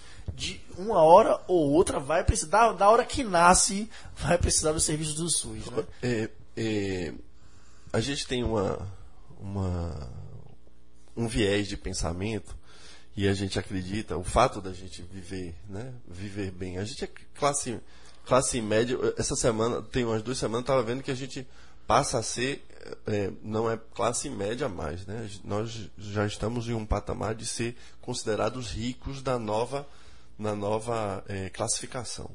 Mas as pessoas elas não entendem que assim a gente é classe média, né? E a gente é trabalhador. Todo mundo é trabalhador. A gente trabalha para manter um percentual pequeno no país e no mundo, né? Todos nós somos trabalhadores e a gente mantém poucas pessoas ricas. Isso. É. São poucas pessoas milionárias que devem dar risada todos os dias da gente. Cerca de 1 a 3% da população é milionária ou bilionária. E o restante sustenta isso. Sustenta. A, a, gente sustenta. Então as pessoas, pelo fato de estarem com um carrão, tipo uma BMW, um, um jato, um helicóptero, uma, uma lancha. Uma, uma, uma, é, um apartamento com varanda gourmet. Se tiver um problema de saúde, vai ganhar 3 mil e poucos reais durante o mês. É. Porque se não tiver um seguro, vai para o vai pro, vai pro INSS. vai pro INSS, vai se aposentar Isso. e vai ter um outro patamar de vida. Se não, se não juntou, porque não vai ser mais, não vai ser uma pessoa que tenha dinheiro, não vai poder trabalhar. É. Então, as pessoas elas precisam entender que elas são trabalhadoras. É. O fato dela estar em uma condição melhor agora não significa que ela é melhor do que outras pessoas e que não se tenha a necessidade de se ter investimento. Porque quando você tem investimento no país, na população, melhora todo mundo, inclusive você, melhora mais ainda. As pessoas elas acreditam que se investir, por exemplo, Bolsa Família, o Bolsa Família tirou uma infinidade, milhares de pessoas da condição de miséria. A linha da pobreza. É. Abaixo, abaixo da, Então, a gente tem uma condição de melhora enorme com o Bolsa Família. O que vários países da Europa faz hoje. A França tem é, incentivo é, de transferência de dinheiro, a Suíça tem, a Itália tem, a Espanha implantou, né? implantou recentemente.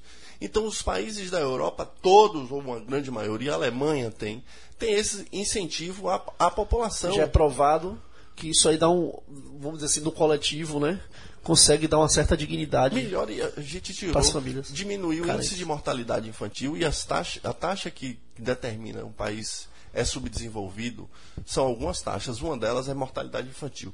Diminuiu mortalidade infantil, diminuiu as doenças infecto-contagiosas, tuberculose, hanseníase e tantas outras, devido única e exclusivamente à utilização do Bolsa Família. E as pessoas ficam dizendo assim: não, tem que ensinar a pescar. Gente, como é que vai ensinar a pescar se a pessoa não tem nem o que comer em casa? É, Esses determinantes sociais de saúde, eles são fundamentais para ter uma qualidade de vida. Se a pessoa mora num lugar miserável, não tem condição nenhuma de moradia, como é que ela vai conseguir em vista sair para trabalhar e ter um, uma vida Você, digna? na prática, básico você as pessoas acometidas pela tuberculose, elas ganham um ticket de alimentação para justamente isso, fortalecer essa alimentação na sua residência, para aí sim fazer o tratamento, não basta dar medicamento. Não, não, é. Não é? A gente Por que percebe que muitas pessoas abandonam o tratamento de tuberculose? Porque não tem o que comer. E o medicamento é muito forte. então tem um abandono muito Efeitos grande. colaterais Tem um período mínimo para poder utilizar, meses, né? É. Tudo isso. Agora sim, olha só, a- a- eu acho uma, uma pergunta assim meio capciosa, porque realmente esse ano é um ano de eleição. E a gente sabe que as eleições elas podem mudar a nossa realidade, né? Então, professor, você acredita que esse ano de eleições, assim, na ampliação dos investimentos na saúde e no fortalecimento do SUS, porque a gente vê que isso são promessas de campanha de grande parte dos nossos candidatos, né? Quase todos vão para a televisão e eles prometem mundos e fundos, o SUS, a saúde, mas na prática passam as eleições, né? Pois a gente é. vê como é que fica aí. Eu estava vendo hoje, inclusive, eh, uma- um, artigo eh, falando de Geraldo Alckmin. Ah, o PSDB está em São Paulo há 24 anos, no governo de São Paulo. E não teve nenhuma mudança diante desse aspecto de investimento na população. Como é que você, você E acredita... falando de São Paulo, é, né? você que é acredita megalópole. que essa pessoa indo para a presidência da República vai investir? Não vai.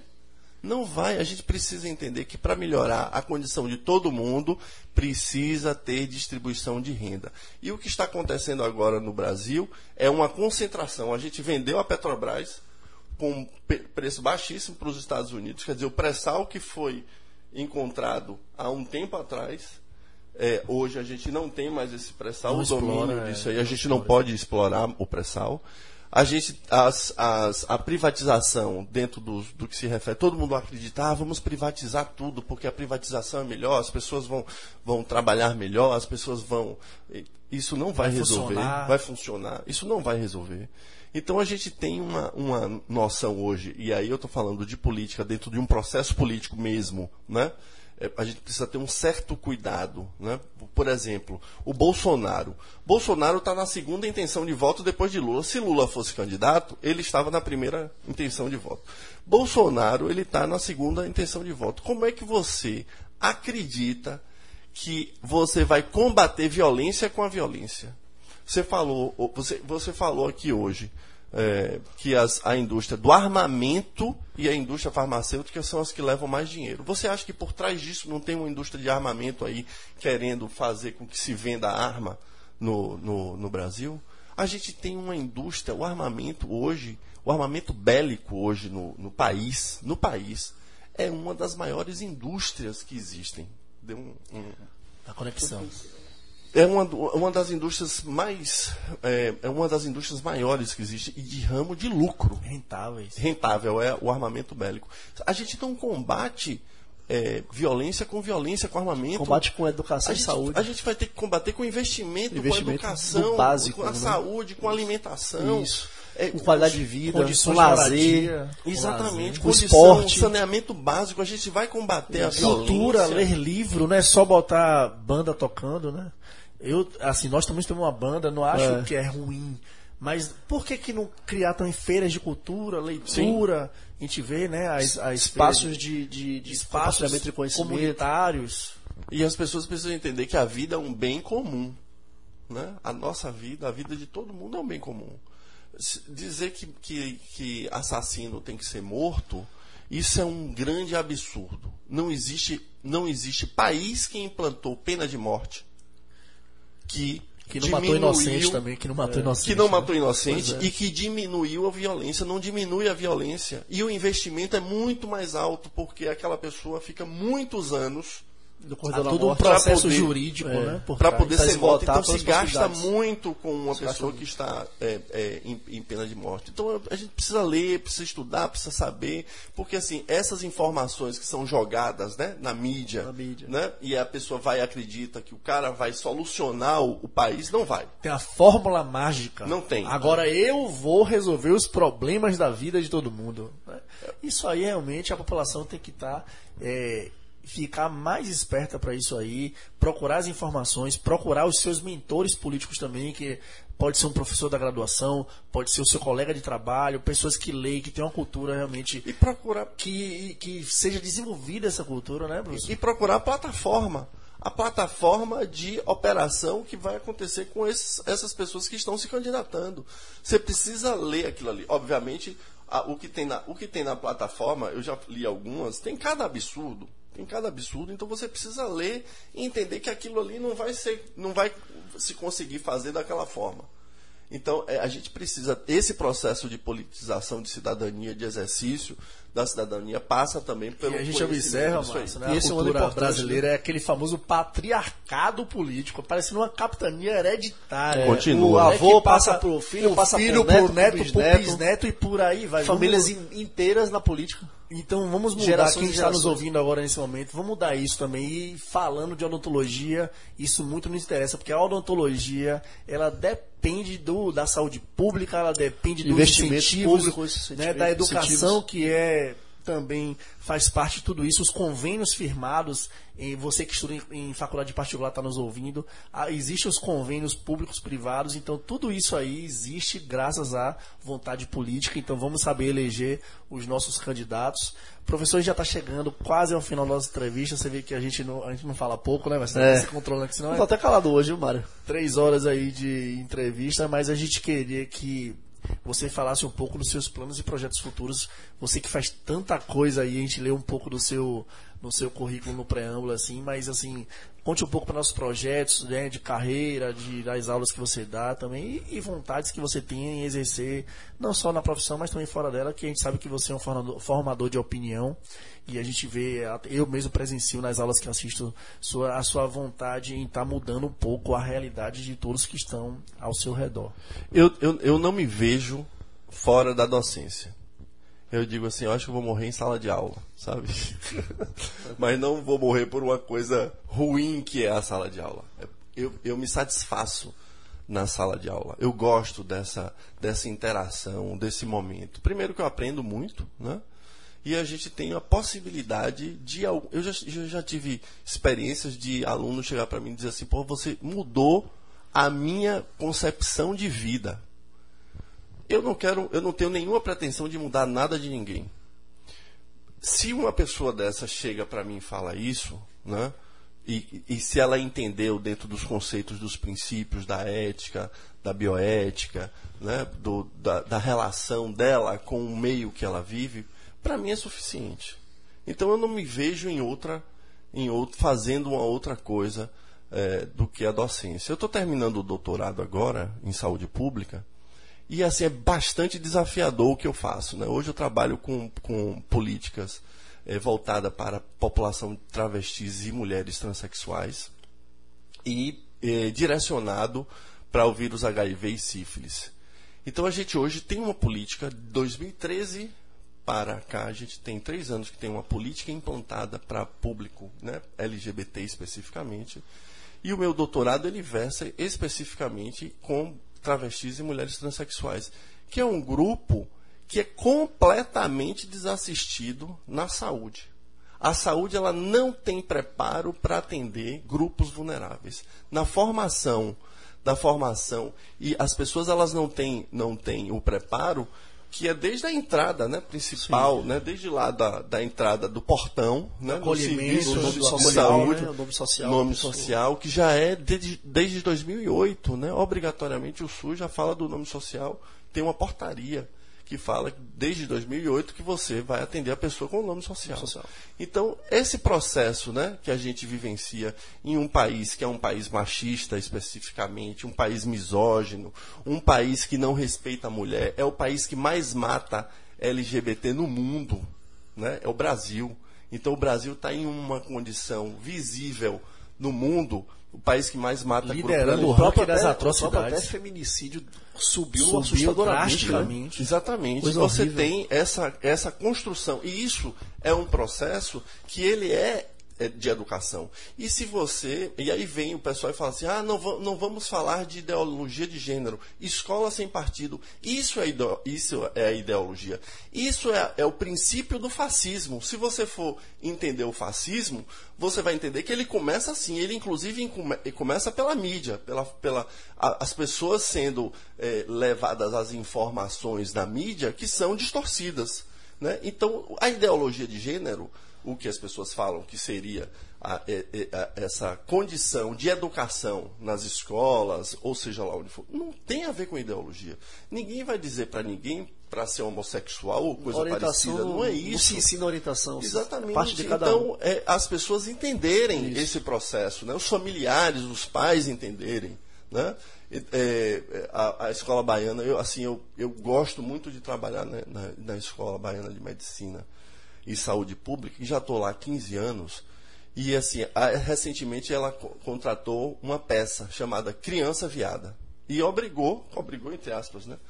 Convidou a sugeriu que todos os professores e os alunos também assistissem, Assistissem. a peça. É uma peça que inclusive vai entrar aqui agora em Salvador novamente, agora em setembro. E eu acho que vale a pena eh, vocês assistirem, quem está aí também assistindo, os ouvintes aqui em Salvador.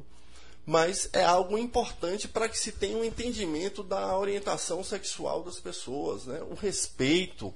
As pessoas precisam respeitar as diferenças. Para você conviver bem, você precisa respeitar as diferenças das outras pessoas.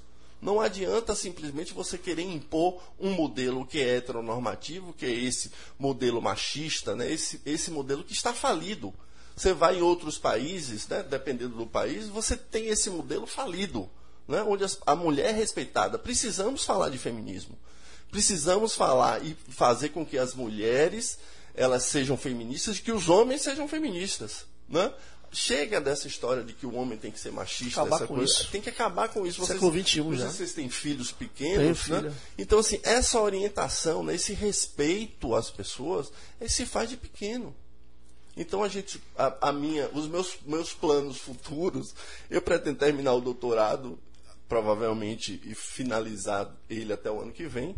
É, penso em fazer um pós-doutorado, né? não sei ainda onde, mas também ainda com a mesma linha de pesquisa que eu atuo ainda atuo agora, né? Eu acho Quem que estuda, né, professor, é uma cachaça, não vai largar nunca, né? É o tempo todo. O estudo é, é isso mesmo, é uma linha de raciocínio. Professor, tem um, alguém que falou que é, personal. Até falaram aqui, Amarelo, é, Rodrigo Vieira. O Meu que- personal. o Gêmeos treinar na Alfa. é, a gente mesmo. É, falou pra você poder falar sobre transgênero. Acho que você falou, porque agora não foi? Foi do Se doutorado. puder falar Aí a sobre gente, vai ter, transgênero. a gente vai ter um simpósio é, na, na Baiana, que eu e a professora Marlene, a gente está fazendo esse simpósio é, voltado para atendimento da população trans. Então, é assim, o, é, o, o- o simpósio é, é, você, é, o seu curso lhe capacita para atender população LGBTQI, então, é mais ou menos. A gente vai ter uma mesa de discussão boa é, de manhã. De tarde a gente vai ter o pessoal do SEDAP. Eu acho que é importante eu- as Fala pra gente que a gente divulga, né? Eu, Interessante. a gente divulga aqui, inclusive, eu já tive a oportunidade de por duas vezes, agradeço até Lion da UNEB, não sei se você conhece, faz Conheço. Já foi É na, meu nossa, colega. na nossa unidade, então ele já promoveu duas sessões eh, temáticas, sessões científicas, trouxe colegas dele. Então foi muito interessante, Márcio, porque assim, realmente eu, trabalhador em saúde, Eu não me envergonho disso porque assim a informação, desde que você não tenha ela, é ignorância. Se você não tem informação, você é ignorante no bom sentido. Então ele trouxe essa informação, né, a forma de você estar tá tratando né, a realidade hoje, porque hoje é uma realidade, a sociedade é uma realidade Sim. e viva as diferenças, porque se fôssemos todos iguais, o mundo seria chato. É. Então a gente tem que respeitar, mas também tem, tem que saber lidar, nós que trabalhamos em saúde, lidar com o público, né, cada, da, da sua forma individual e temos que respeitar a privacidade das pessoas também. Né? Será que é ser chamada pelo nome que faz bem ela ser chamada? É esse nome que eu vou chamar. Né? Eu não vou criar rótulos. Eu tenho um exemplo, Mário, para falar sobre isso. É, de alguns anos atrás, eu assumi um plantão e um colega tinha saído. Ele tinha prescrito uma, uma, um medicamento intramuscular. Uhum. E naquele momento, o paciente que estava aguardando na troca de plantão, ele prescreveu e foi embora e eu assumi o plantão. E aí é, o paciente se negou, falou que não ia tomar o, o medicamento intramuscular, um anti-inflamatório. Aí o, tinha um técnico lá, acho que não sei se era homem ou mulher, mas falou, ih, doutor, esse paciente está cheio de, tipo assim, 9 horas, não, não quer tomar remédio, vem pra cá pra nada. Aí eu fui tentar entender o porquê. E era um paciente trans, é, travesti, né? Ele tinha um nome social feminino, e aí eu fui tentar entender. Cheguei para ele, fui fazer um acolhimento, né? Por mais que fosse plantão, era, era o primeiro minuto do plantão que eu estava subindo ali, era sete da manhã. E aí ele foi me explicar o porquê que ele não queria tomar. Porque ele tinha uma prótese na nádega. Hum. E ele não poderia tomar o medicamento que tinha que ser na nádega, né? E aí, é, como era anti-inflamatório, eu falei, não, não tem problema, eu vou mudar a prescrição agora, vou fazer venoso. Você pode tomar venoso, você aceita, e fiz a medicação para ele. Então, assim, naquele momento faltou um certo acolhimento, eu não estou criticando quem atendeu ele ou, ou quem deixou de fazer a medicação, mas a escuta foi importante para entender o porquê que ele se negou. Não era puramente medo de agulha, mas era porque ele tinha uma prótese. E eu não sei até que ponto isso poderia atrapalhar ou não a questão do medicamento. Né? Eu não sou cirurgião plástico, mas eu preferi naquele momento mudar a conduta e passar a ser intravenoso. Nós temos indicadores. Né? As mulheres lésbicas, por exemplo, elas não procuram os serviços de saúde com vergonha, porque elas sempre são tratadas como mulheres que fazem ou têm relação sexual com homens. Então fala seu parceiro. Então as pessoas elas não têm o cuidado. A gente observa até que essa, isso, essa, essa, em relação preventiva, né, professor, também. Tem muito câncer de útero em mulheres lésbicas. Por incrível que pareça. Então, são dados de saúde, né? Dados, dados de saúde. A política nacional de saúde LGBT fala claro esses dados. Então a gente precisa ter um certo cuidado enquanto profissional de saúde no atendimento e atendimentos, né, a população vulnerável, porque é uma população vulnerável, né? que sofre discriminação. Sim. Muitas não vezes não acesso, procura assistência. Não, é, exatamente, por discriminação. Não se sente acolhido. Exatamente. Não é, professor? Exatamente. E é importantíssimo isso, Mário, até, e, inclusive no universo da odontologia. É? Sim, a odontologia. Nós, nós até já tivemos a oportunidade de entrevistar aqui o ator Tarso Brent, com seu dentista, o doutor Alisson, um abraço para vocês. Isso. E a gente mostrou isso aqui na entrevista, é. foi uma entrevista de uma hora e meia também, né, mostrando é, toda a parte, a gente falou sobre estética na época, foi. mas assim, toda a adequação do sorriso, né? Sim. Do sorriso do Tarso. É isso. E a gente adequando da forma, porque ele é um, um homem trans, né? Sim. Então isso. a gente pontuou aqui de toda a benfeitoria. Toda a transição, né, Mário? Toda a transição. Do, dos traços do sorriso dele. Então, assim, o que de benefício não só da estética, mas benefício como pessoa. Com o que, que trouxe para ele o fortalecimento da identidade dele, tudo isso a gente já falou Sim, aqui no programa. Foi, muito e é sempre bom lembrar que nós dentistas a gente tem um papel, não só como na área de saúde, mas também a gente tem que estar atuante né, em todos os aspectos que permeiam a sociedade. Né? Vários, né, falamos bastante hoje, né? É, a gente vai tá agora... quase duas horas do programa é, já. Mas eu já, eu já previ eu olhei isso. a hora aqui. Eu já previ é, isso. A gente é. vai pedir que o professor, né, doutor Ricardo Araújo, deixe uma mensagem final, como já é tradição aqui no nosso programa, vou até filmar aqui, professor. Deixa uma mensagem aí para quem nos ouve, pode ser de cunho pessoal, profissional. Rapaz, eu quero primeiro agradecer o convite, né? Acho que isso é uma, uma um, um, momento e o próprio, o, a, o, próprio site de vocês, né? É a odontologia, é Outbox, né? Isso, Odonto Outbox. Então, Odonto Outbox é você sair da caixinha, né? Você sair do, eu acho que as pessoas precisam, esse ano um ano de eleição, as pessoas precisam pensar fora da, da, caixa, né? não acreditar muito no que a mídia fala. A mídia ela não está a favor da, da maioria das, da, das populações, né?